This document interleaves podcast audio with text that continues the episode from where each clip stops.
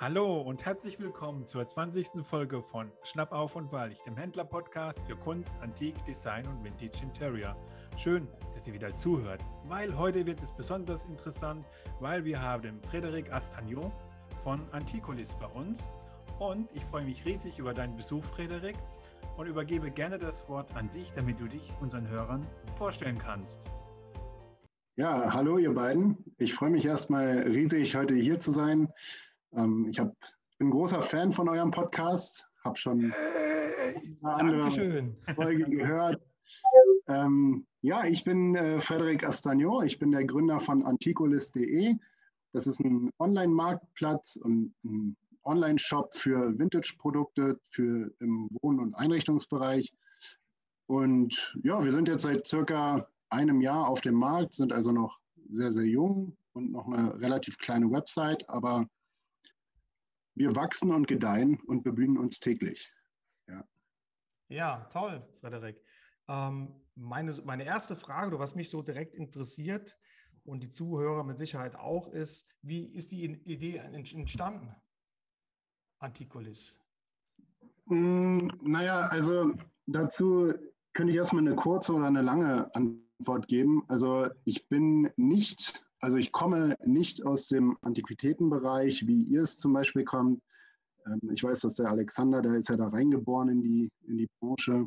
Ja. Das bin ich nicht. Ich komme eigentlich aus der Möbelbranche. Ich habe nach meinem Abitur habe ich mich stets bemüht, ähm, Möbel zu entwerfen. Diese habe ich zum Teil auch selbst hergestellt und habe die verkauft.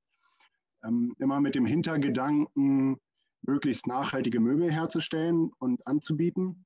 Ja. Und daraus wurde dann irgendwann, beziehungsweise ich habe irgendwann verstanden, dass die nachhaltigsten Möbel, die es gibt, sind eigentlich die, die bereits existieren. Denn für einen bereits bestehenden Schrank muss man äh, keinen Baum mehr fällen. Mhm. Und so kam dann die Idee oder so kam ich in die Branche erstmal. Und dann habe ich parallel dazu äh, Entrepreneurship an der HWR Berlin studiert, ähm, Unternehmensgründung, für alle, die damit nicht so vertraut sind. Ja. Und da haben wir uns ganz, ganz viel mit äh, relativ modernen Geschäftsmodellen aus den letzten 10, 20, 30 Jahren beschäftigt. Und da kam dann auch die Idee zu einem Online-Marktplatz für eben diese Möbel- und Einrichtungsgegenstände. Mhm. Ja. Mhm. Ja, das ist ja schon mal ein Anfang, weil da schlage ich gerade so ein bisschen die Brücke zu ähm, deiner Webseite. Ähm, Epochenkunde, also Auf, der Aufbau von, von, von eurer Webseite oder von deiner Webseite finde ich grandios. Also wirklich durchdacht. Also da findet man also erstmal so ein bisschen Leitfaden. Ich denke, das ist, also so äh, habe ich das oder empfinde ich das, wenn ich bei euch auf die Webseite gehe, dass, dass du einen Leitfaden zu dem ganzen Thema hast. Also nicht einfach nur Möbel präsentieren, Abverkauf, sondern auch so ein bisschen ähm, die Erklärung dazu. Die Erklärung zu, zu dir, ne, zu dem Ganzen, was du da ähm, dir dabei gedacht hast. Und da fängt zum Beispiel auch das erste Thema, was ich hier dann sehe auf deiner Seite, ist Epochenkunde. Da erklärst du so ein bisschen die Epochen. Ja, ja wir, wir erklären halt ähm, den Stil, wie, wie man so ein bisschen die Möbel aus den verschiedenen Epochen erkennen kann. Aber dazu fand ich das halt wahnsinnig spannend zu sehen, wie die Leute auch damals gelebt haben. Denn das verrät ganz, ganz viel darüber, wie sie dann auch gebaut haben und welche Materialien sie verwendet haben und so weiter. Und ähm, ja, da haben wir, da haben wir halt probiert, ähm, unsere vorwiegend junge Kundschaft so ein bisschen aufzuklären. Mhm. Ja, oder also wenn man sich zum Teil ähm, Holzplatten anguckt oder, oder, oder Bohlen, wie die gesägt wurden zu zweit, da, da, sieht man ja immer noch die Strukturen der Sägen. Also ich bin, ich bin ein riesengroßer Fan vom, vom Handwerk, insbesondere Handwerk mit Holz. Ähm, daher komme ich auch, daher habe ich meine Möbel ja selber hergestellt und, und verkauft. Und es ist einfach super faszinierend, wie viel Arbeit und Herzblut da drin steckt in einem so einem Möbelstück. Und das macht es dann auch irgendwie wert, das aufzubewahren. Mhm. Da ja. muss unbedingt mal nach Neuwied ins Röntgenmuseum. Ja.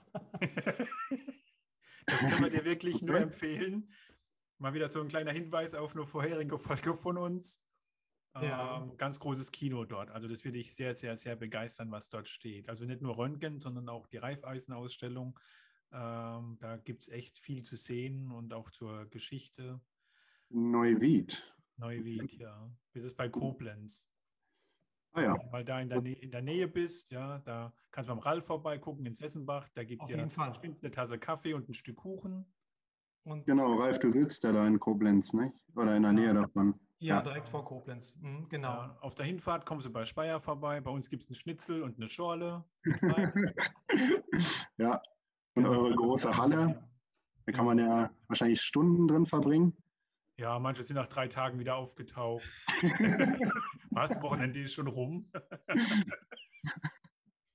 ja, Ja, cool. ja. Und was ist deine Lieblingsepoche, Frederik, wo du sagst, Alter, da hätte ich vielleicht mal gerne gelebt? Uh, da hätte ich gerne, das ist, glaube ich, unterschiedlich. Also zwischen, zwischen dem, dem Möbelstil, der mir am meisten gefällt, und der Epoche, in der ich gerne gelebt hätte. Also Möbelstil ist es auf jeden Fall, und darauf haben wir uns auch spezialisiert, das ist aus dem letzten Jahrhundert, also so mit Century, 1950er, 1960er Jahre. Das gefällt mir aktuell am besten. Ähm, Epoche ist schwierig. Hm, ich glaube, in der Gründerzeit hätte ich, hätte ich gerne mal Fuß reingemacht. Das ist, glaube ich, spannend gewesen. Ja, Mhm. ich glaube, es war auch eine, eine, eine coole Zeit. Ja. Und ihr? wo, wo hättet ihr am liebsten mal gerne gewohnt? Gelebt? Ralf, ich überlebe noch, erzähl du was. Also ich äh, ganz klar Ende, Ende 18. Jahrhundert äh, Übergang, also von, vom Ende, also Ende der, ja, bis Anfang in die 1820, 80, 1850er Jahre rein. So der, der Übergang, den hätte ich gern so ein bisschen miterlebt. Noch diese Kutschenfahrt, diese, ja, höfischen Geschichten, die da stattgefunden haben, wie, wie wir das auch im Röntgenmuseum so ein bisschen erfahren haben von dem Herrn Wildscheid, äh, hat er eine Geschichte erzählt, wo die dann wirklich die, die, die Möbel nach äh, Russland, äh, nach Petersburg gefahren haben über Tage und äh, das finde ich einfach spannend. Ja? So, diese, diese, so ein bisschen abenteuerlich halt. Ne? Da, wie du schon sagtest, da gab es kein Licht, dann war irgendwann dann Schicht im, im Schacht, dann sind die nachts, keine Ahnung, oder abends haben die irgendwo eingekehrt und sind dann morgens dann erst wieder los. Also haben wirklich nur das Tageslicht nutzen können. Also reisen wie auch arbeiten. Ne? So, Mhm. genau. Das wäre so mein. Ja, also ich habe da so, so ein paar Zeiten, die- also eigentlich, also Zeiten, der ich gerne gelebt hätte. Und zwar einmal in den 20er Jahren und definitiv in Berlin. Und aufgrund meiner gastronomischen Ausbildung hätte ich dann gerne in den diversen Kneipen geschafft, die es da so gab, ja, weil ich glaube, da war richtig Rambazamba und richtig Fettparty. Ähm, und ähm, ich glaube, ich hätte gern in den 50er Jahren äh, in den USA gelebt, wo da so diese ganze Aufbruchsstimmung war und ähm, die Musik kam und da habe ich so eine gewisse, das, ist so ein Mythos und eine Romantik, die ich total cool finde, ja. Aber ich glaube, seinerzeit das Leben in den 50er Jahren, auch in den USA, war auch nicht immer einfach, ja. Also von daher habe ich jetzt mir eigentlich eben gedacht, eigentlich bin ich sehr zufrieden in der Zeit, in der ich so bisher gelebt habe. Ja, ich glaube, das beste Jahrzehnt waren die 80er Jahre, die wir erlebt haben. Also ähm, vom, vom Wohlfühlfaktor, von der Sorgenfreiheit, ja. Ähm, also das war schon, aber das ist jetzt wieder zu, dann kam ja 89 die Wiedervereinigung, ja, wo das dann alles dann nochmal so richtig losging, wo wir da so, so eine Aufbruchsstimmung hatten. Also ähm, Mhm. ja. Ja, ich, so bin ja, ich bin ja erst äh, 94, habe ich ja, äh, bin, bin ich erst geboren. Und äh, was ich da für Geschichten von meinen Eltern gehört habe in den 70er, 80er Jahren, was da in Berlin, aber auch bundesweit los war und was es für eine Zeit war, das ist schon sehr beneidenswert. Also hätte ich, hätte ich auch gerne durchlebt. Insbesondere als, als, so, als so Jugendlicher in seinen besten Jahren. Ich glaube, da hat man, hat man viel erlebt. Ich habe mich jetzt seinerzeit 87 dann auch in Berlin beworben im Hotel. Ich habe eine Ausbildung gemacht zum Hotelfachmann, um in Berlin zu leben, weil da muss man nicht zur Bundeswehr. ja.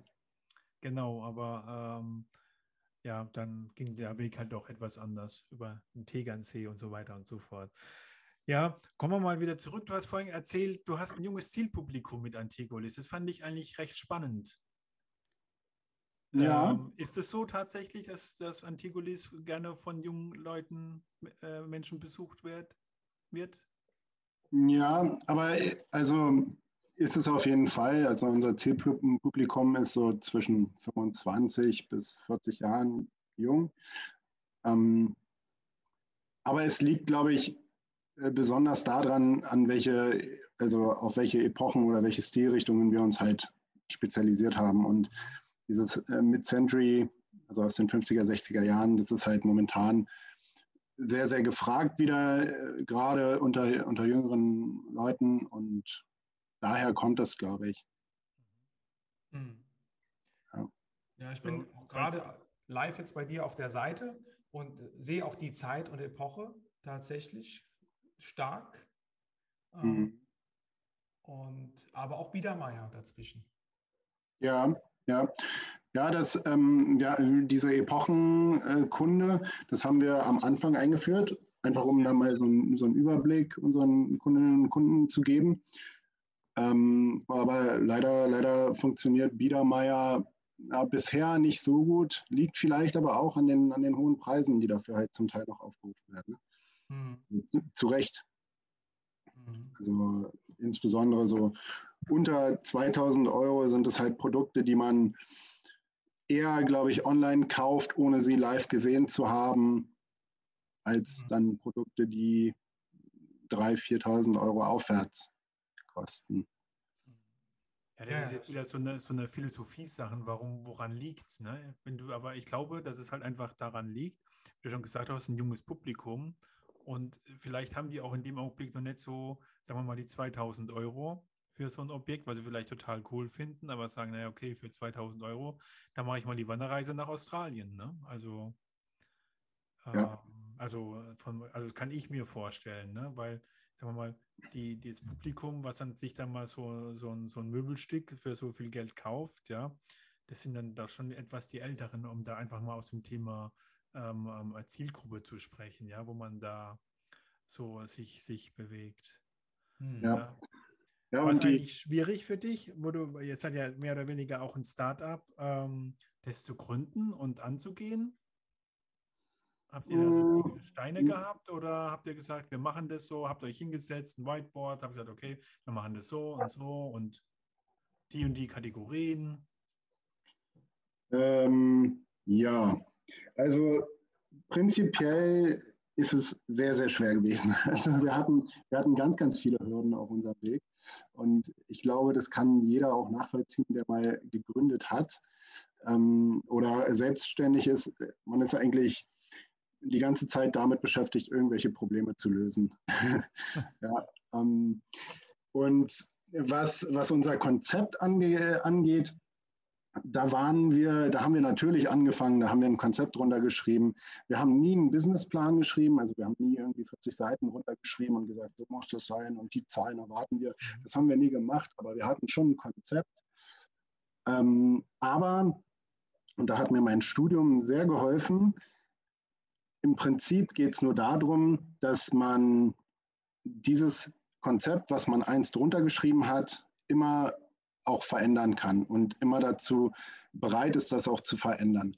Also man muss damit rausgehen auf den Markt und schauen, wie ist das Feedback der Kundinnen und Kunden, was kann ich vielleicht verändern, äh, was erzählen mir auch die Händlerinnen und Händler, was fehlt denen vielleicht auf der Plattform. All, all das, all dieses Feedback nimmt man auf und probiert halt die Plattform dann so zu verändern, dass sie halt weiterhin attraktiv für sowohl die Kundinnen und Kunden als auch die Händlerinnen und Händler ist. Mhm. Und ähm, ja, deswegen, klar hatten wir ein Konzept, aber von diesem Konzept sind wir mittlerweile ziemlich weit entfernt. Also, mhm. ja. Ja, das ist immer so dieses Thema, ja. Also, wir haben ja auch so das Konzept, aber wir sind auch immer rechts und links am Schauen, nehmen wir das, also bei uns sind es halt auch so die, die Produkte, die wir reinnehmen, ja, oder die Objekte, wo wir sagen, hey, machen, gehen wir noch in die Schiene, nehmen wir das noch mit oder ähm, lassen wir das lieber raus, konzentrieren wir uns dann doch ein bisschen auf, auf was anderes. Ne? Aber irgendwie ist es halt echt so, ist es was Außergewöhnliches, ja, kommt es dann doch meistens mit ins Portfolio. Ja. Also was ich sagen muss, die Seite ist wirklich sehr, sehr ansprechend, äh, Frederik. Also mir gefällt die richtig gut. Wenn du weißt, dass ich ja äh, Liebhaber aus, fürs 18. bin und 19. Ja. Ja. Ähm, klar habe ich natürlich jetzt auch die Biedermeier-Sachen da drin gesehen. Meine Frage ist jetzt, weil Wie ist das jetzt? Wie nehmt ihr denn die äh, Händler auf? Wie, wie, wie, was für Kriterien habt ihr da oder wie funktioniert das? Kann da jetzt jeder äh, bei dir oder bei euch auf der Plattform verkaufen oder müssen die sich bei dir oder bei euch vorstellen? Hm, ja, naja, grundsätzlich ist es ein Business-to-Customer-Marktplatz, also B2C. Ja. Ich, der Endverbraucher, die Endverbraucherin, die dann bei uns bestellen, die haben immer ein Widerrufsrecht. Ja, ja, und da, da kann erstmal jeder oder jede, die Händlerin ist, okay. die können sich bei uns bewerben mhm. und können auch bei uns Produkte inserieren. Die, die, die Produkte müssen auf jeden Fall zu uns passen. Das mhm. Sortiment des Händlers, das, das muss passen, das muss mit, unser, mit unserem Fingerabdruck irgendwie übereinstimmen. Und dann haben wir halt auch eine Strategie, die wir ziemlich erfolgreich seit anderthalb, anderthalb Jahren jetzt fahren, dass wir sagen, wir nehmen ähm, bewusst nicht so viele Händlerinnen und Händler auf, denn wir haben ein bestimmtes Marketingbudget. Also sagen wir mal, eine Plattform hat jetzt 100 Euro an Marketingbudget und da macht es natürlich einen riesen Unterschied, ob du jetzt 10 Händlerinnen und Händler auf der Plattform hast oder 100 Händlerinnen und Händler. Denn das Marketingbudget, das teilt sich ja auf auf die Produkte der jeweiligen Händler und so wird es dann halt beworben. Und wenn wir die 100 Euro jetzt beispielsweise auf 100 Händlerinnen aufteilen, dann werden die Produkte eines jeden Händlers oder Händlerin nur mit einem Euro beworben. Mhm. Haben wir jetzt aber zehn Händlerinnen und Händler, dann ja. werden die deutlich mehr beworben und die Händlerinnen und Händler sind natürlich ähm, zufriedener mit den Verkaufsleistungen der Plattform. Mhm. Und mit der Strategie halten wir unsere, ja,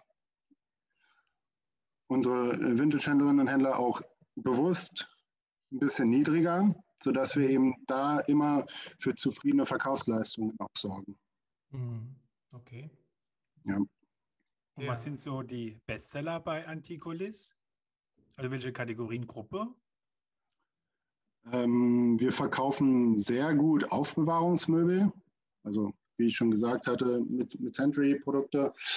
Ähm, also so Sideboards und Schränke. Sideboards, genau, so Lowboards, genau, sowas. Wir verkaufen aber auch sehr gut ähm, Vasen, mhm. also was, ähm, Wohnaccessoires in dem Bereich. Ähm, und dann auch äh, so kleine Tischchen, so ein, so ein Nierentisch oder so, das geht auch immer sehr, sehr gut weg. Mhm.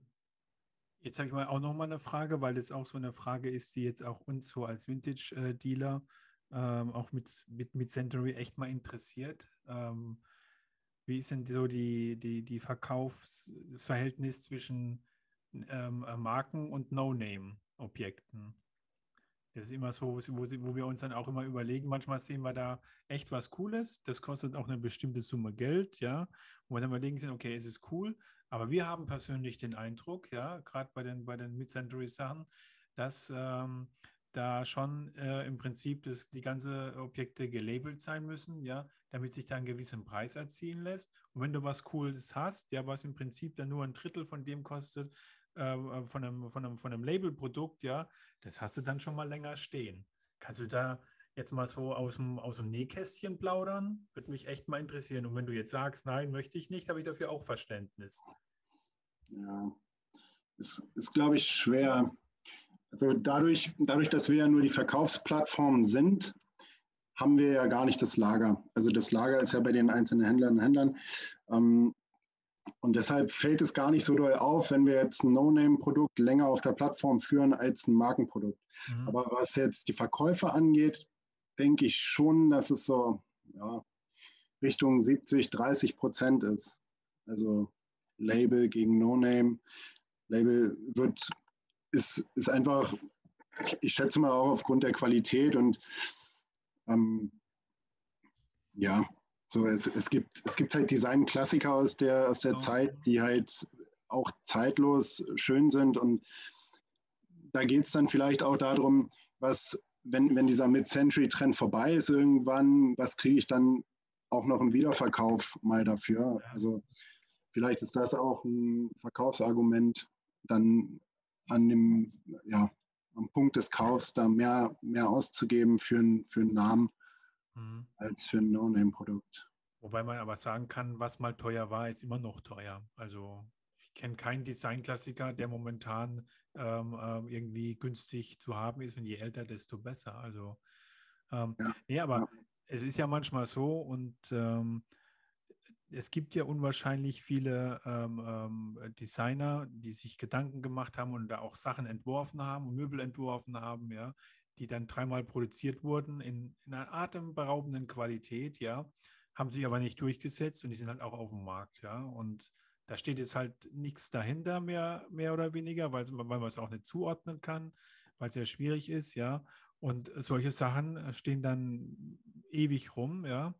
Und nebendran ja. hast du dann irgend so eine Designklassiker in der Masse produziert, aber es steht halt ein Name dahinter und ähm, ja, kaum im Netz schon oder kaum im Laden schon, äh, schon wieder verkauft. Also ähm, ja. das ist halt so, so die, die, die Frage. Ja, ja. Äh, ich, ich kriege auch oft von, von, von Bekannten oder Freunden äh, das Feedback, dass äh, die Sachen ja so teuer seien auf Antikolis, aber da, da denke ich mir dann halt oft, dass wenn jetzt ein HP Hansen Sideboard für 2000 Euro da inseriert ist dann, und, und, und man das kauft, dann kriegt man womöglich in fünf bis zehn Jahren eben genau diesen Wert wieder beim, beim Verkauf. Und dann fährt man eben doch günstiger, wenn man sich ein HP Hansen Sideboard ins Wohnzimmer stellt, als wenn man sich jetzt, äh, wenn man zu Ikea geht und sich dort eine, ein Sideboard für 500 Euro kauft und das dann nach zehn Jahren im Sperrmüll landet. Also ähm, das hatten wir ja auch schon mal in unserem, in unserem Podcast. Ähm, sind Antiquitäten günstiger wie Ikea? Ja. Wo wir dann auch mal so einen Vergleich gemacht haben. Guck mal, bei Ikea gibt es den Tisch, was gibt es da bei uns? Ähm, ja, spannend, ja. Ja, wobei man aber auch sagen muss, selbst Ikea hat Designklassiker und du kriegst für alte äh, Ikea-Möbel teilweise mehr Geld wie äh, für Möbel aus der gleichen Zeit aus dem Möbelhaus. Mhm. Ja, wenn du also 1993 im Möbelhaus irgendeinen Schrank gekauft hast, ja, und äh, willst ihn jetzt verkaufen, dann wird es schon schwieriger, aber hast du da so irgend so ein IKEA-Möbelstück, ähm, ja, wenn so einigermaßen passabel aussieht, dann ähm, ähm, geht da richtig Asche vom Dinge, weil die auch teilweise schon immer auch so ein bisschen Designer gepusht haben, IKEA. Also ähm, Gut, aber das ist ja eine, das, die Zukunft können wir ja nicht gucken, das ist ja rein spekulativ, wobei das genau. ja so letztendlich ja eigentlich erstmal der, der Urgedanke ist. Aber die, der Vergleich, den du gerade mit dem Kunden ähm, gezogen hast, mit diesen zweieinhalbtausend Euro, was, ne, oder geht zu Ikea, aber ähm, ich gehe da noch einen Schritt weiter. Geh jetzt mal für zweieinhalbtausend Euro dir irgendein Marken- oder Designprodukt kaufen, kriegst du ja gar nicht aktuell auf dem Markt für zweieinhalbtausend. Also du musst dann noch mehr ausgeben, dann ist es äh, neu produziert, wo wir wieder bei der Nachhaltigkeit sind. Und du hast dieses, was bei dir jetzt auf Anticolis angebotene Sideboard aus den 50er, 60er Jahren, namhaft, aber auch was außergewöhnlich Nachhaltiges da stehen. Also erstens mal dieser Vintage-Look, weil es ist nun mal gebraucht. Also finde ich optisch immer schöner wie was ganz Neues. Und ähm, ja du hast was Exklusives da stehen. Ja, und nicht irgendwo jetzt für zweieinhalbtausend, wobei wir ja von den zweieinhalbtausend Euro ja abrücken müssen. Für zweieinhalbtausend kriegst du ja kein Design in der Qualität. Aktuell irgendwo in einem renommierten ähm, Haus zu kaufen. Ja. Ja, also der Vergleich geht dann, oder? Also dann, dann, dann muss man eine, eine Stufe runterrücken und sagen, okay, dann gehe ich eher in die unter 1000 Euro Kategorie. So, Punkt. Ne? Und ich sehe ja auch hier äh, Vintage äh, Abendstuhl, jetzt kein namhafter ähm, Hersteller, sehe ich gerade 130 Euro. Dann gehe ich wieder in den Vergleich. Gehe mal jetzt zu 130 Euro. Ich sage jetzt nicht bei Ikea, in irgendeinem Möbelhaus, keinen Namen genannt. Kriegst du da was Vernünftiges für 130 Euro? Bisschen in diesem Style? Also ich wüsste nicht. Und wir reden wieder von Nachhaltigkeit. Also finde ich schon cool. Vor allen Dingen diese Erklärung von dir mit der Nachhaltigkeit. Echt Bombe. Ja, ja, das stimmt. Und ich glaube, der Trend geht auch immer mehr dahin, dass äh, vor allem, also ich weiß nicht, wie es in eurer Generation so ist, aber bei den jungen Leuten hier in Berlin ist es halt ganz viel, dass man, dass man sich individuell auch einrichten möchte, dass man nicht diesen, diesen Einheitsbrei haben will, dieses, dieses Lieblose irgendwie, dass halt Produkte ruhig Geschichten erzählen dürfen. Die dürfen auch Macken haben, die dürfen irgendwie mal eine Schramme haben. Die mhm. Tischoberfläche muss nicht ähm, geleckt sein. Das ist alles in Ordnung, wenn da, wenn da ja, wenn da halt, wenn die Geschichten erzählen. Ja, ja, unsere Generation hat auch Macken und Schrammen, ne, Ralf? ja, ich besonders. Ja, und ähm, da ist es genauso. Also ja. ähm, so, so, leben wir auch. Also ähm, wir haben auch individuelle Stücke, ja, die uns gefallen und irgendwo entdeckt haben, wo wir gesagt haben, boah, cool, ja. Und äh, da suchst du auch schon ein bisschen länger, um sowas ähm, dann äh, wieder zu finden. Also geht mir äh, genauso. Und, ähm, und da sind wir wieder bei diesem spannenden Thema. Je älter man wird, ja, desto cooler wird ja auch der persönliche Stilmix, ja. Da komme ich ja immer wieder zurück auf dieses Thema Stilmix und äh, kombinieren, so wie es einem gefällt, ja, egal aus welcher Epoche. Wenn ich irgendwo unterwegs bin und finde irgendwas Cooles, ja, und denke, boah, das passt da noch hin, ja. So eine Wohnung wächst ja auch. Ich war noch nie ein Freund davon, herzugehen und zu sagen, okay, wir müssen jetzt sofort eine Wohnung komplett einrichten. Ganz im Gegenteil. Da ist dann halt eine Wand, zehn Jahre leer, ja, und dann auf einmal findest du ein Bild, wo du sagst, ey, und das Bild passt doch genau dahin. Und genau so ist es. Und so wächst und gedeiht ja auch eine Wohnung. Oder du gibst auch ja. mal was her, ja. Also ich meine, wir können das ganz gut, ja, da kommt halt mal eine Anfrage, sag mal, habt ihr zufällig so und so eine Lampe? Dann sagst du, nee, im Laden nicht, aber äh, vielleicht bei uns, vielleicht habe ich da was, ja, und dann, na, sprichst du halt mit der Frau, mit deiner Frau, sag mal, die Lampe hängt da groß dein Herz dran. Dann sagst du, nö, da habe ich mich jetzt da schon ein bisschen dran satt gesehen. Dann sage ich, oh, da hat jemand Interesse dran und dann wandert die halt weg und dann ist da halt mal eine Pflanze für ein Jahr und dann kommt dann halt so sechste Objekt da rein. Also da sind wir dann ja. ganz offen. Ja, und diesen Stilmix, den du angesprochen hast, den probieren wir eben auch den Leuten mitzugeben. Also alte Möbel, das heißt nicht, dass man sich irgendwie altbacken einrichten muss, sondern damit kann man sich auch super modern einrichten. Ja. Da geht es uns halt ganz viel darum, wir, wir auf unserem Instagram-Kanal, auf Antipolis, ähm, da, da inspirieren wir halt, da arbeiten wir mit über 100 Bloggern, Fotografen, Privatpersonen zusammen und ähm, posten regelmäßig Einrichtungsideen, ähm, wie man sich halt modern mit alten Sachen einrichten kann. Und da geht es ganz viel über diesen Stilmix, dass man mhm. moderne Sachen oder neu, neue, neu produzierte Sachen mit alten Sachen kombiniert und dass es halt total schön aussehen kann. Ja, du siehst ja auch immer Stilmix auch jetzt immer viel mehr in der Werbung oder selbst bei den ganzen Influencer, bei ihren ganzen Stories und so, ja. Im Hintergrund, da ist ähm, ähm Barock Biedermeier mit Century in bunten Farben gemixt, ja. Ähm, das ist tatsächlich so, dass es auch jetzt so in der, in der breiten Masse ankommt, ja. Ich kriege dann immer wie soll ich sagen, Gänsehaut, ja, und denke mir immer, okay, jetzt sind wir an so einer Stelle angekommen, wenn dann diese alten Sachen auf neu bei den Discountern angeboten werden, wie das halt immer manchmal so passiert, ja. Letztens habe ich auch irgendwo in einem, in einem Prospekt, die da immer am Wochenende im Briefkasten liegen, Nierentische gesehen, wo ich zu meinem Bruder gesagt habe, okay, wir können anfangen, sämtliche Nierentischen rauszuverkaufen, ja, und wir kaufen keine mehr an, weil ähm, ähm, die gibt es jetzt beim Discounter. Dann habe ich mal einen beim Discounter gesehen, habe den mir mal angeschaut und mal die Qualität von so einem Tisch angeschaut, ja, übrigens auch den Preis und gesagt habe, Alter, das ist eine Unverschämtheit, ja, was die da ähm, rausverkaufen für das Geld und das als Nierentisch verkaufen, ja. Jeder alte Nierentisch ist zutiefst beleidigt, ja, wenn er neben denen stehen würde, ja, also ähm, ich, ich weiß, um ehrlich zu sein, gar nicht, ob die Leute das auch wollen.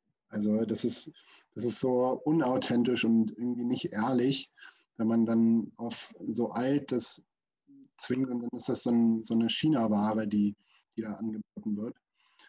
Ja, ja. das ist, da, da, da, da, sagst du so was Wahres, ja, da waren wir die Tage in so einem Haushaltswarengeschäft und da stand auch so eine neue Lampe auf Industrial, ja, dann habe ich auch ähm, zu meiner Frau gesagt, ey, die, der, der, Designer von dieser Lampe, der hat noch nie in seinem Leben eine echte Industrial-Lampe gesehen, ja, weil die würden da nie so eine Schraube dran bauen, ja, also sowas Beklopptes, ja, aber steht da drin, kostet einen Haufen Geld, also kriegst du bei Anticolis definitiv coolere Lampen für das Geld wie äh, für eine, so eine neue ähm, ähm, Wannabe Industrial Lampe, ja, und wenn du dann die wieder für das Geld verkaufen möchtest, kriegst du nie wieder, weil die ist hundertprozentig kaputt. Ja. ja. Aber ja. du musst dann jetzt nochmal, der Stichwort an, äh, Antikulis, nochmal ähm, dich gerade fragen, Frederik. Ähm, du sagtest eben, die Händlerzahl ist begrenzt. Ist dann jetzt noch die Möglichkeit, bei euch äh, auf die Seite zu kommen und äh, Sachen anzubieten oder ist der Moment. Äh ja, also die Möglichkeit besteht schon. Ja, okay. Insbesondere, wenn, wenn halt die Produkte gut zu uns passen. Ja. Aber ähm, falls es jetzt hier Hörerinnen und Hörer ähm, hier zuhören und sagen, ey, ich würde mich gerne auf Artikulis bewerben und mal schauen, ähm, seid mir bitte nicht böse oder uns, wenn wir sagen, wir grenzen das erstmal. Das liegt einfach an unserer Strategie, dass wir sagen, wir wollen auch, wir wollen nicht um jeden Preis wachsen, sondern wir wollen, dass alle zufrieden sind an dem Marktplatz. Und auf dem Marktplatz gibt es immer die, die Kundenperspektive und die Händlerperspektive. Und ja, wir probieren da immer eine Balance zu finden. Und mhm. ähm, ich glaube, das haben oder das, das hören wir oft aus Feedback von Händlerinnen und Händlern, dass diese oft unzufrieden sind mit anderen Plattformen, einfach weil zu viel Angebot plötzlich da ist und die Produkte nicht mehr ähm, ordentlich beworben werden können und dementsprechend die Verkaufsleistung stark sinkt und dann dieses, dieser ganze Aufwand mit Produkte hochladen, inserieren, ähm, das, das lohnt sich dann nicht mehr. Und das probieren wir halt anders zu machen und deshalb seid uns bitte nicht böse, falls äh, es zu dem Zeitpunkt noch nicht passt bei uns. Ja. Ähm, ja, genau. Okay. Sag mal, du bist ja wunderbar an der Quelle, ne? Ähm, es gibt ja schon immer, auch gerade so, mir fällt jetzt zum Beispiel ein beim Panton Shares, da gab es regionale Unterschiede mit dem Verkauf von weißen und orangenen ähm, dass, ähm, ich glaube, im Norden gab es mehr Orangen und im Süden mehr Weiße. Kannst du da auch feststellen, dass der Süden oder der Westen anders da einkauft wie der Norden und der Osten? Dass es da so, so regionale Tendenzen gibt? Puh. Ähm, nee, nicht wirklich. Also so bundesweit, Nordost, Südwest, kann ich keine Tendenzen herausstellen. Was ich, was ich so ein bisschen gelernt habe, ist, dass die Universitätsstädte, da werden halt viel dann auch No-Name-Produkte gekauft, nicht? Mhm. aber halt dort, wo die Studentinnen und Studenten sind, ähm, mit, einem, mit, einem, eher kleineren Geldbeutel. Und ja, das, das lässt sich schon herausstellen, finde ich, aber sonst glaube ich nicht. Nee. Habt ihr da Erfahrungen gemacht in dem Bereich? Also ich kann dir nur sagen, dass es zum Beispiel so ist, dass es für, für Vasen, wo sie in Deutschland keine 5 Euro zahlen würden, und du das bei internationalen Plattformen für ähm, mit inklusive Versand einen fairen Preis machst und da, dass das zum Beispiel funktioniert. Also mhm. so gerade, wenn ihr jetzt mal so scheurig Vasen, ja, also die sind international bei den Mid-Century-Fans in, in, in, in Australien und Neuseeland und USA wunderbar begehrt, ja. Ähm, musst dir dann halt so, ein, so, ein, so eine Verpackungsidee einfallen lassen, ja, damit die heil ankommen. Ein bisschen Nerven haben, wenn dann, die wenn dann die Käufer kommen und sagen, sie warten jetzt schon sechs, Monate, sechs Wochen auf ihr Paket und ist immer noch nicht da. Ja, also gerade zu Corona-Zeiten war das äh, Thema sehr äh, prickelnd. Ähm, aber das ähm, äh, funktioniert. Also, also ich würde das jetzt also auf, auf, auf, auf unsere Erfahrung her eher international ähm, äh, machen, dass also der Internet, die internationalen Käufer oft dankbarer sind wie die nationalen. Aber ich denke, das ist auch wahrscheinlich andersrum. Wobei, wenn ich mal was international entdecke, komischerweise selten Versand ist nach Deutschland. Also ähm, das ist mir schon aufgefallen, so, so persönlich, aber ähm, und so regional, nee. Ich wundere mich zwar immer, dass, dass wo, also ich gucke mir natürlich immer an, wo die Sachen hingehen und gucke manchmal auch bei Google Maps, wo das liegt, ja. Das ist ja. oft im ländlichen Bereich, ähm, ähm, wo das hingeht. Ähm, ähm, und auch echt manchmal, wenn ich da an deine Couch denke, die wir da verkauft haben, die da also wo der Spediteur erzählt hat, dass er, dass er dann die Straßen zu Feldwegen mantelten, Ralf. Ach, die, ähm, die 60er Jahre. Ja, ähm, genau, ja, wo er erzählt hat, wo, die, wo er gedacht hat, die Straße, da kommt er nie irgendwo an. Ne? Ja, ja, genau. Also, wo er Angst hatte, dass noch genug Sprit im Tank ist, weil. irgendwo und war auf, auf, auf einem Riesenhof stand er dann, ne? also im ländlichen Bauernhof. Ja, irgendwo also, bei hinter Berlin Richtung ähm, Ostsee rauf. Keine Ahnung, wie der Ort hieß, aber es war wirklich platt, platter Land. Ja, Das ist dann schon, schon äh, spannend. Und ja, also da, da, ja, da, diese regionalen ja, Unterschiede, das ist schon so ein spannendes Thema. Ja. Ich habe ich hab den Markt vor 20 Jahren nicht miterlebt, aber ich habe ganz viel von aus Erzählungen gehört, dass das halt immer globaler wird, also insbesondere die mit Century. Ähm, ja, die Produkte dafür, die werden immer mehr auch aus Übersee gefragt, ähm, ob es Australien ist, ob es Asien ist, nach Tokio gehen die ganz viel und da werden zum, Preise, äh, zum Teil Preise erzählt, die davon träumen die Händlerinnen hier. Ja, also ich kenne äh, mit Sendary-Händler, die, die fahren übers Land, kaufen ein und dann nehmen sie ihren Bus und fahren nach Paris, gehen zu dem einen oder einschlägigen Händler und sagen, hier der komplette Bus, ja. Dann äh, mhm. äh, sagt er hier sowieso und drücken ab. Ne? Und dann frage ich den, ja, warum fährst du eigentlich nicht nach Berlin? Dann sagt er, weil die Pariser noch äh, etliche Prozent mehr zahlen wie die ähm, äh, Berliner oder die Münchner. Ne? Also auch da ist ähm, auch ein Unterschied. Und wir waren ja vor, vor kurzem mal in Belfort auf dem Flohmarkt. Äh, der ist ja ähm, auch ein bisschen äh, internationaler. Hört ihr meinen Anrufbeantworter gerade im Hintergrund? Yes. Shit. Okay, und, ähm, und da war tatsächlich nichts zu hören von ähm, äh, Mid-Century. Äh, mal nichts zu sehen von Mid-Century. Ähm, nix. Ich glaube, wir haben einen Zeitungsständer gefunden, ja, der so ein bisschen mit Century Teakholz war, aber da wollte das so Unsummen haben und wir gesagt haben, Alter, gar nicht. Ne? Und äh, dass auch teilweise die Märkte auch ähm, äh, leer gekauft sind und es auch immer schwieriger wird. Hatten wir sie auch schon drüber, Ralf, ähm, ähm, auch ähm, neue, neue Ware zu finden.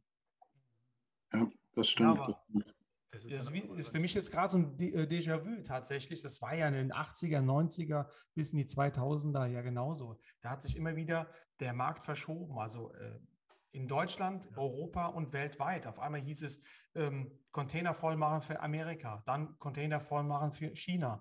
Dann war eine riesen Nachfrage nach Belgien runter. Gründerzeitmöbel, das war so ja, Anfang, Anfang der, Ende der, Ende der 90er, Anfang der 2000er da wurden Wahnsinnspreise bezahlt in Belgien, hauptsächlich in mhm. Brüssel, wie Großstädte halt. Ja? Ja. Und ähm, jetzt ist es extrem abgeflacht. Ich meine, jetzt ist eure Zeit gerade aktuell und ich denke, das wird aber wieder so ein Renaissance, sage ich immer gerne dazu, erleben, die Biedermeier bzw. Barockzeit oder Gründerzeit durch diesen Stilmix tatsächlich, wo wir eben von gesprochen haben. Ja, aber dieses ständige Wechseln von diesen äh, Marktplätzen oder äh, na, ins Ausland oder in die Großstädte, das kenne ich tatsächlich äh, bei den Biedermeier-Möbeln aus den 80er, 90er Jahren. Also da, das ist wie ein Déjà-vu. Ja. ja. ich glaube, dass dieses Thema, also dass der, dass der Mid-Century-Trend bestimmt noch einige Zeit bestehen bleibt. Also ich habe das, ich glaube, so einen richtigen Schub hat er ja bekommen durch diese Madman-Serie, die es da mal, äh, mal gab. Die fand ich übrigens persönlich cool, kann man sich angucken. Und ähm, gab es aber vorher schon und ich glaube, er wird schon noch bestehen. Und ich glaube, dass so Stilmix so, so, so, eine, so eine langfristige ähm, Einrichtungsidee bleiben wird. Ich meine, es war sie eigentlich auch schon immer. Ähm, also zumindest mal bei uns zu Hause. Also ich bin in dem Stilmix aufgewachsen, ja. Also ähm, du kommst ja auch aus dem, aus dem Haus mit lauter Fachleuten nur. Die, die ja. wissen, was sie tun. Ja. Genau, also da war schon immer unterschiedliche äh, Richt Stilrichtungen und, äh, und, und aus verschiedenen Jahrhunderten der ganze, die ganzen Objekte gestanden. Also das war schon ähm, ähm, großes Kino und ich glaube, es wird auch so bleiben, weil es auch einfach spannend ist, ja. Weil, mhm. ich, weil man es auch wahrscheinlich cool findet, wenn Leute kommen und sich umgucken und sagen, wow, wie cool, ja, das habe ich ja noch nie gesehen. Und ich glaube, das Schönste ist, wenn du irgendwo hinkommst, ja, oder du kriegst Besuch und die sagen, wow, haben wir noch nie gesehen, ja, coole Lampe oder so, ja. Sagst, war ja gar nicht mal teuer, ja, aber es sieht halt da wirklich gut aus. Und ähm, dass da auch jeder so seine, seine, seinen, seinen, seinen, seinen eigenen Geschmack da findet. Ja, Frederik, jetzt habe ich noch eine Frage an dich. Wie denkst du denn, wie sich Antigolis so weiterentwickelt? So dein Plan, deine Idee für 23, 24? Ja, also wir, ich habe ja schon erzählt, wir haben dieses Konzept, dass wir halt langsam und organisch wachsen, besser als um jeden Preis zu wachsen und dann können wir unsere Händlerinnen und Händler nicht mehr zufriedenstellen. Aber also wir werden auf jeden Fall das Geschäftsmodell weiter ausbauen, dass wir halt Marktplatz vergrößern, mehr Produkte aufnehmen und dann noch mehr. Vielleicht gehen wir auch noch in andere Epochen, dass wir, also das, damit haben wir tatsächlich angefangen mit allen Epochen erstmal, haben uns dann so ein bisschen in die Mid-Century-Epoche ähm, ja, darauf spezialisiert und dass wir davon wieder so ein bisschen weggehen und vielleicht noch mehr ja, andere Möbel ähm, aus anderen Epochen mit aufnehmen. Das könnte ich mir vorstellen. Ich könnte mir aber auch vorstellen, und das ist jetzt kürzlich, war das viel im Gespräch mit meinem Partner ähm, Daniel Kutzki. Das ist übrigens mein, mein bester Freund seit der Kindheit. Der, der hat das mit mir gegründet. Hm. Ähm, mit dem quatsche ich viel darüber, über, über Offline. Ähm, Verkaufs, Verkaufsmöglichkeiten, also sprich äh, Designmärkte zum Beispiel in Berlin oder auch ähm, Ladenflächen oder Pop-up-Stores, also all solche, all solche Offline- ja, Verkaufsangebote, da sind wir sehr interessiert und da sind wir auch offen für Projekte. Also wenn irgendjemand zuhört, der auch sowas plant, kontaktiert uns gerne. Wir freuen uns wirklich über jeden, der da coole Ideen äh, hat und vielleicht mit uns Projekte zusammen machen möchte. Und ja, dementsprechend, wir wissen nicht so 100 Prozent, wo wir in 2024 äh, stehen werden, aber mit Sicherheit noch in der Branche und ja, ganz divers. Ja, auch der, der Variabilität ähm, äh, geschuldet, die, von der du auch vorhin schon erzählt hast. Ne? Man weiß ja nie so genau, wo sich die wo der Trend hingeht, im wahrsten Sinne des Wortes, ja. Ähm, und man schon überlegt, okay, machen wir ja auch, ja. Äh, wir gucken jetzt schon, okay, was ist denn eigentlich aus dem Jahr 2010 interessant, ja? Was können wir da ähm, vielleicht mal anfangen zu gucken? Ähm, was gibt es für neue Gebiete, was vielleicht noch keine so Sammlergebiete sind, äh, vielleicht noch werden, wo du denkst, naja gut, da kann man äh, ein bisschen im wahrsten Sinne des Wortes auch spekulieren. Oder jetzt noch so, so ähm, gute und gut und günstig Sachen findest, ja, die du im Prinzip vom, vom, vom Wegschmeißen rettest. Ja, ich meine, ich kann mich erinnern, in den 80er Jahren bist du an beim Müllhaufen vorbeigefahren, da standen die T-Codes-Möbel tonnenweise draußen, ja, wo jetzt ein Haufen Geld dafür gezahlt wird. Ist übrigens jetzt auch noch so, ja, wenn wir irgendwo hinkommen und sehen neben dran Container stehen, gucken wir als erstes mal in den Container rein, was da drin liegt, ja, das, weil das meistens viel interessanter ist, wie das, was wir dann letztendlich angeboten bekommen. Und, ja, äh, da hast du halt die Lagerkosten. Ne? Dann zahlst du irgendwie 20, 30 Jahre lang die Lagerkosten und musst es ja irgendwo hinstellen, bis es halt wieder von einer großen Masse gefragt ist und die Preise.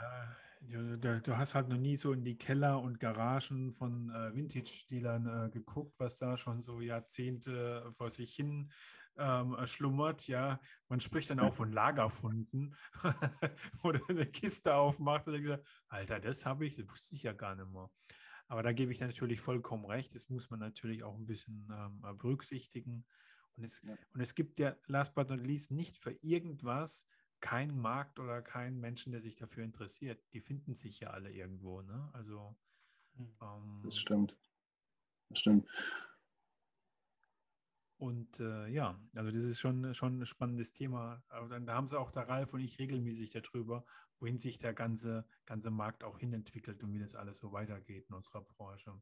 Ist ja immer spannend und ähm, tauchen ja auch immer wieder tolle Sachen auf, wo wir sagen, ja, da sind wir schon richtig. Und ähm, aber es gibt halt manchmal so einfach so Durststrecken zwischendrin, ja, da, da findest du halt mal eine Zeit lang gar nichts, ne? Da machst mhm. du schon so deine Gedanken und dann ähm, ähm, gibt es Tage wie heute, wo um halb acht das Telefon klingelt. Oder ja. halb neun. Ich weiß gar nicht. Ja. Hat, hat, der oder die hat nicht meine Nachricht auf der Mailbox hinterlassen. Nee, voll erschrocken. War bestimmt die Frau, die fragt, wo bist denn du eigentlich? Ja, und äh, dann sage ich, ja, ich sitze im Büro und dann, ach so, ehrlich, so ruhig da. Kommt gar keine Musik raus. Ja, Vielleicht, vielleicht sollten wir noch dazu erzählen, dass bei Anticoles alle Produkte inklusive Versand sind. Ähm, genau. Ihr habt auch noch Best Price garantiert, äh, was bedeutet, äh, so wie es dort angeboten wird, findet ihr von dem Händler das äh, Angebot nirgendwo günstiger. Meistens sogar noch ein paar Euro ähm, äh, günstiger. Genau. Genau. genau. Ja, ähm, die, den, den, kostenlosen Versand, das haben wir, haben wir deshalb gemacht, weil man oft auf, auf, auf so Webseiten unterwegs ist und dann stehen irgendwo noch versteckt Versandkosten und das haben wir eben bei uns nicht. Wir haben dann Summe X und dann sieht jeder sofort, aha, das werde ich dann auch in der Kasse bezahlen oder ne, da, da kommen keine versteckten Kosten irgendwie dazu. Ja. Ah, da ja. muss ich mal, also Entschuldigung, Alexander. Und das ist ein ganz großer Punkt mit dem Versand, mit den, mit den inklusive den Versandkosten, weil ich kann mich noch erinnern, dass ich in den 90er Jahren ähm, noch mit Kumpels diskutiert habe und denen erzählt habe, Amazon wird deswegen den großen Erfolg haben, weil die keine Versandkosten berechnen. Das mhm. war damals, also äh, viele von unseren Hörern, ja, die waren zu der Zeit wahrscheinlich noch gar nicht geboren oder äh, noch sehr jung und haben sich darum keine Gedanken gemacht. Aber Amazon war der erste große Online-Händler, der, da konntest du dort alles bestellen und es gab keine Versandkosten. Du konntest ein Buch bestellen, das hat dich gekostet, zu nach Hause zu schicken, nichts. Und das war natürlich das bahnbrechende Ding, weil alle anderen noch 3 Euro oder 4,90 Mark für, für, für Versandkosten berechnet haben. Ne? Und, ja. und es sind manchmal nur Minimalbeträge, aber es hat damals, es nervt auch heute noch die Leute, wenn, wie du schon gerade gesagt hast, du kaufst was, dann kommst du zum Checkout-Prozess, ja, da kommt das noch dazu und dann das noch dazu, noch bitte zwei Euro fürs, für dahin spenden, ja, oder du sagst, da mache ich einen Abbruch, weil das ist mir schon alles zu kompliziert. Ja, ja, mhm. richtig. Richtig. Das, äh, das sieht man insbesondere bei, wenn man, wenn man sich Flüge bucht oder so. Da genau. gibt es überall so kleine Haken, die man nicht anwählen muss, genau. um wirklich den Preis zu bezahlen, äh, den, man, den man eigentlich zahlen wollte. Genau. Ja. Und das Schlimme ist, diese Haken sind schon alle gesetzt, du musst sie wieder wegmachen, ja? Sonst ja. bist du beim, bei, der, bei der ersten Seite bist du bei 80 Euro und dann auf einmal bist du gerade am Bezahlen und dann sich, hä, wieso sind jetzt 139 Euro, ja? Also ähm, ist mir auch vor kurzem gerade passiert, wo ich gedacht habe, so, das ist schon ähm, nicht sehr, sehr äh, nett. Und ähm, ja, das sind für mich so, so, so Punkte, um da den Kauf nicht zu, zu, zu, zu beenden. Aber Ralf, du wolltest was sagen. Ich habe fünf Fragen jetzt auf einem. Auf okay, einmal. dann schieß los. ich glaube, wir müssen eine zweite, zweite Sendung machen. Ähm, CO2-neutraler Versand. Was darf ich darunter verstehen? Ähm, wir, wir nehmen also jedes Produkt, was über Anticulist verkauft wird, ja. das wird ja dokumentiert von, von Größe, Gewicht, von wo, von wo nach wo es geht. Ja. Das, das, das nehmen wir auf und einmal im Jahr wird dann über bestimmte Anbieter werden diese Versandwege ähm, ausgeglichen. Okay, weil mhm. meine Frage ist jetzt zum Beispiel, du hast, hier ist, ich sage jetzt einfach Objekt ist egal, aber ein Preis von 448 Euro inklusive Versand sprechen mhm. wir dann. Hier ist noch ein Preisvorschlag möglich. Jetzt sage ich mal, das, das steht jetzt in, in, Berlin und es müsste aber 1000 Kilometer in die andere äh, Richtung. Mit was, wie, wie funktioniert das? Das ist ja, ich, ich frage immer Spediteure an, da habe ich ja jetzt nach Berlin zum Beispiel eine Geschichte aktuell, da kostet ein dreiteiliger Brandschrank mich darauf 200 Euro. Mhm. Mhm. Das wäre ja dann bei, ich sage es mal, bei, bei dem Kaufpreis hier ähm, nochmal von meinem Gewinn runter, minus Einkauf, minus Steuer. Das wäre, oder wie, wie genau. wird da der, der, der, Versand dann da gerechnet? Das, also ich würde, was mich jetzt interessiert, ja. was würde der Versand dann bundesweit kosten? Habt ihr da einen Einheitspreis mit irgendeiner Spedition oder wie funktioniert das? Nee, also wir brauchen uns ja nichts vormachen. Der Versand ist ja prinzipiell nicht kostenlos. Also man zahlt immer für den Versand und das ist auch gut so. Die ja. Paketboten, Paketboten, die, die, sollen bezahlt werden. Ja. Das ist ganz klar. Und ähm, dass ein Sprinter oder eine Spedition nicht äh, von Luft und Liebe fährt, das ist ja klar.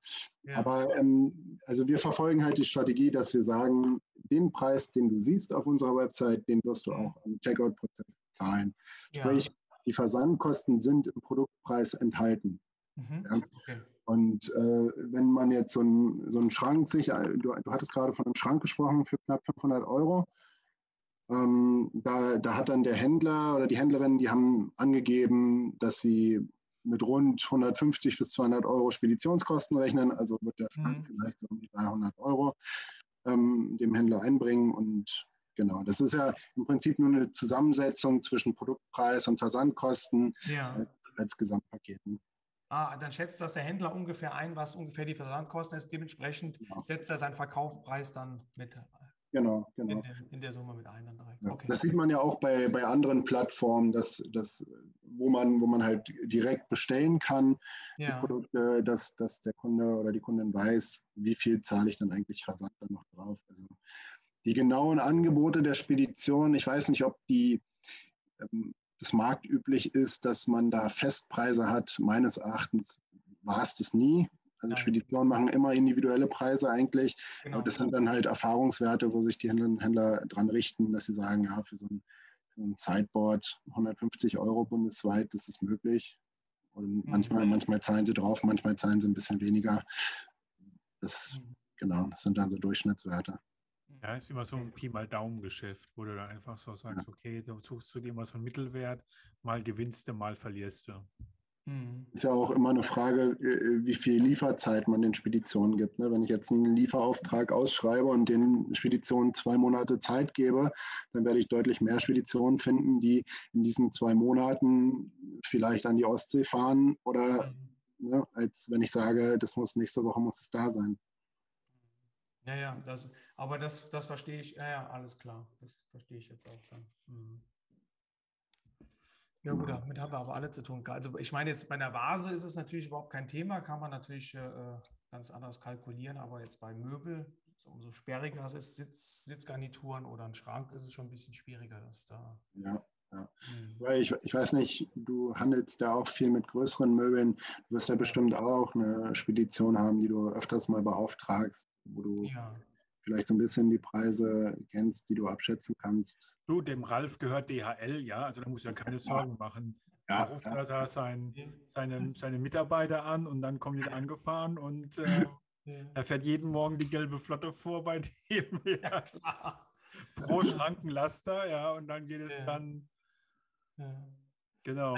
Aber es ist halt ein Spagat zwischen dem Spediteur und dem Endkunden und dann macht man oftmals ähm, den Preis dann so, dass der Endkunde natürlich kauft und der Spediteur auch sein Geld kriegt, weil die sind jeden Tag auf der Autobahn und das ist schon ein harter Job, das wollen wir, da wollen wir mal ehrlich sein. Und, äh, das, und die bringen es noch anständig zu den Kunden. Also es ist ja auch noch ein äh, wichtiger Weg oder ein ne, Punkt, dass die Sachen dann auch nicht nur günstig zu den Kunden kommen, sondern auch äh, ganz oder unbeschädigt. Ja. Ja, und wer, wenn nicht wir, weiß es wirklich zu schätzen, wenn es dann auch heil ankommt und sorgsam damit umgegangen wird und vor allem, dass es beim Transport gesichert wird, ordentlich nicht, dass es nicht bei der nächsten Vollbremsung irgendwie nach vorne schießt und genau. ja. die Glasscheiben kaputt gehen. Also das, das dauert halt alles seine Zeit und das soll ja auch bezahlt werden. Auf jeden ja, Fall. Genau. genau. Es ist ja auch gar nicht so einfach, so individuelle Möbelstücke dann auch, sagen wir mal, 1000 Kilometer weit zu verschicken. Ja? Und die hm. laden ja dann auch noch zu und ab und ähm, also finde ich auch immer großes Kino, wenn dann die Rückmeldung kommt von dem Käufer, alles gut geklappt. Die haben ja sogar noch den ersten Stock getragen und so. Und ich habe denen noch einen Kaffee gegeben und ein Stückchen Kuchen und mhm. ähm, ist immer schön. Ja, ja. Ja, Ralf, hast du deine fünf Fragen durch? Ich habe, glaube ich, drei davon schon wieder vergessen. Okay, weil wir sind jetzt schon weit, so weit fortgeschrittener Podcast-Zeit. Ja. Und da würde ich auch langsam zum Ende kommen, auch wenn ich noch die eine oder andere Frage habe, aber äh, wir sammeln mal weiter und dann würde ich sagen, der Frederik, wir machen mal Fragerunde 2. Ähm, ich fand es total spannend mit dir, Frederik, hier diese ähm, Podcast-Runde. Ja. Ähm, wünsche euch alles Gute und viel Erfolg für die Zukunft ich muss mich jetzt dann, also wir ziehen gerade um und ich komme leider gerade nicht aktuell dazu, so viel einzustellen, aber das ist der, der Sache geschuldet, dass wir momentan echt äh, gerade nicht wissen, wo hinten und wo vorne ist. Ähm, aber ich bin sehr zuversichtlich für das nächste Jahr. Und ähm, danke, danke für deinen Besuch bei uns. Auch viele Grüße unbekannterweise an den Daniel. Daniel heißt er, ne? Genau. Genau. Und mir auch. Natürlich. Daniel, vielleicht können wir dich auch mal einladen. Wird er sich freuen. Gelegenheit. Und ähm, ja, mach's gut. Viele Grüße und danke für euer Zuhören. Und ich verabschiede mich jetzt aus der Runde über, und übergebe an Ralf. Ja, vielen Dank, ähm, Frederik, für das ähm, ähm, für den Einblick bei Antikulis. War eine sehr interessante Runde. Vor allen Dingen könnten wir es vielleicht nochmal wirklich nochmal wiederholen. Ich habe einige Fragen tatsächlich noch, die, die offen sind und du merkst das ja aus dem Gespräch heraus und ich gehe auf deine Seite. Du siehst ja, dass ich da so ein bisschen immer am, am Blättern bin und äh, ja, vor allen Dingen diese Nachhaltigkeitsgeschichte, die würde ich gerne noch mal ein bisschen, noch mal ein bisschen näher besprechen. Also vielen, vielen Dank und ja, vielleicht bis bald, Frederik. Ja, ich, ich danke euch beiden, dass ich hier heute sein durfte. Ähm, sehr, sehr coole Runde. Alex, dich kannte ich ja schon. Du bist ja, du bist ja schon auf antikulis.de als Händler vertreten. Ralf, du leider noch nicht. Ja, du hast aber gemerkt, ich habe versucht, so ein bisschen anzuklopfen. Ja, ja, gerne, gerne. Ja? Okay. Also, wir haben, wir haben auf unserer Website auch für jeden, der zuhört oder jede, die zuhört, äh, haben wir die Möglichkeit, sich als Händlerin, Händler zu bewerben. Also nur drauf los. Ja, wir sind. Ihr dort auch Langhaarige? Ich, ich, bin ja selber langhaarig.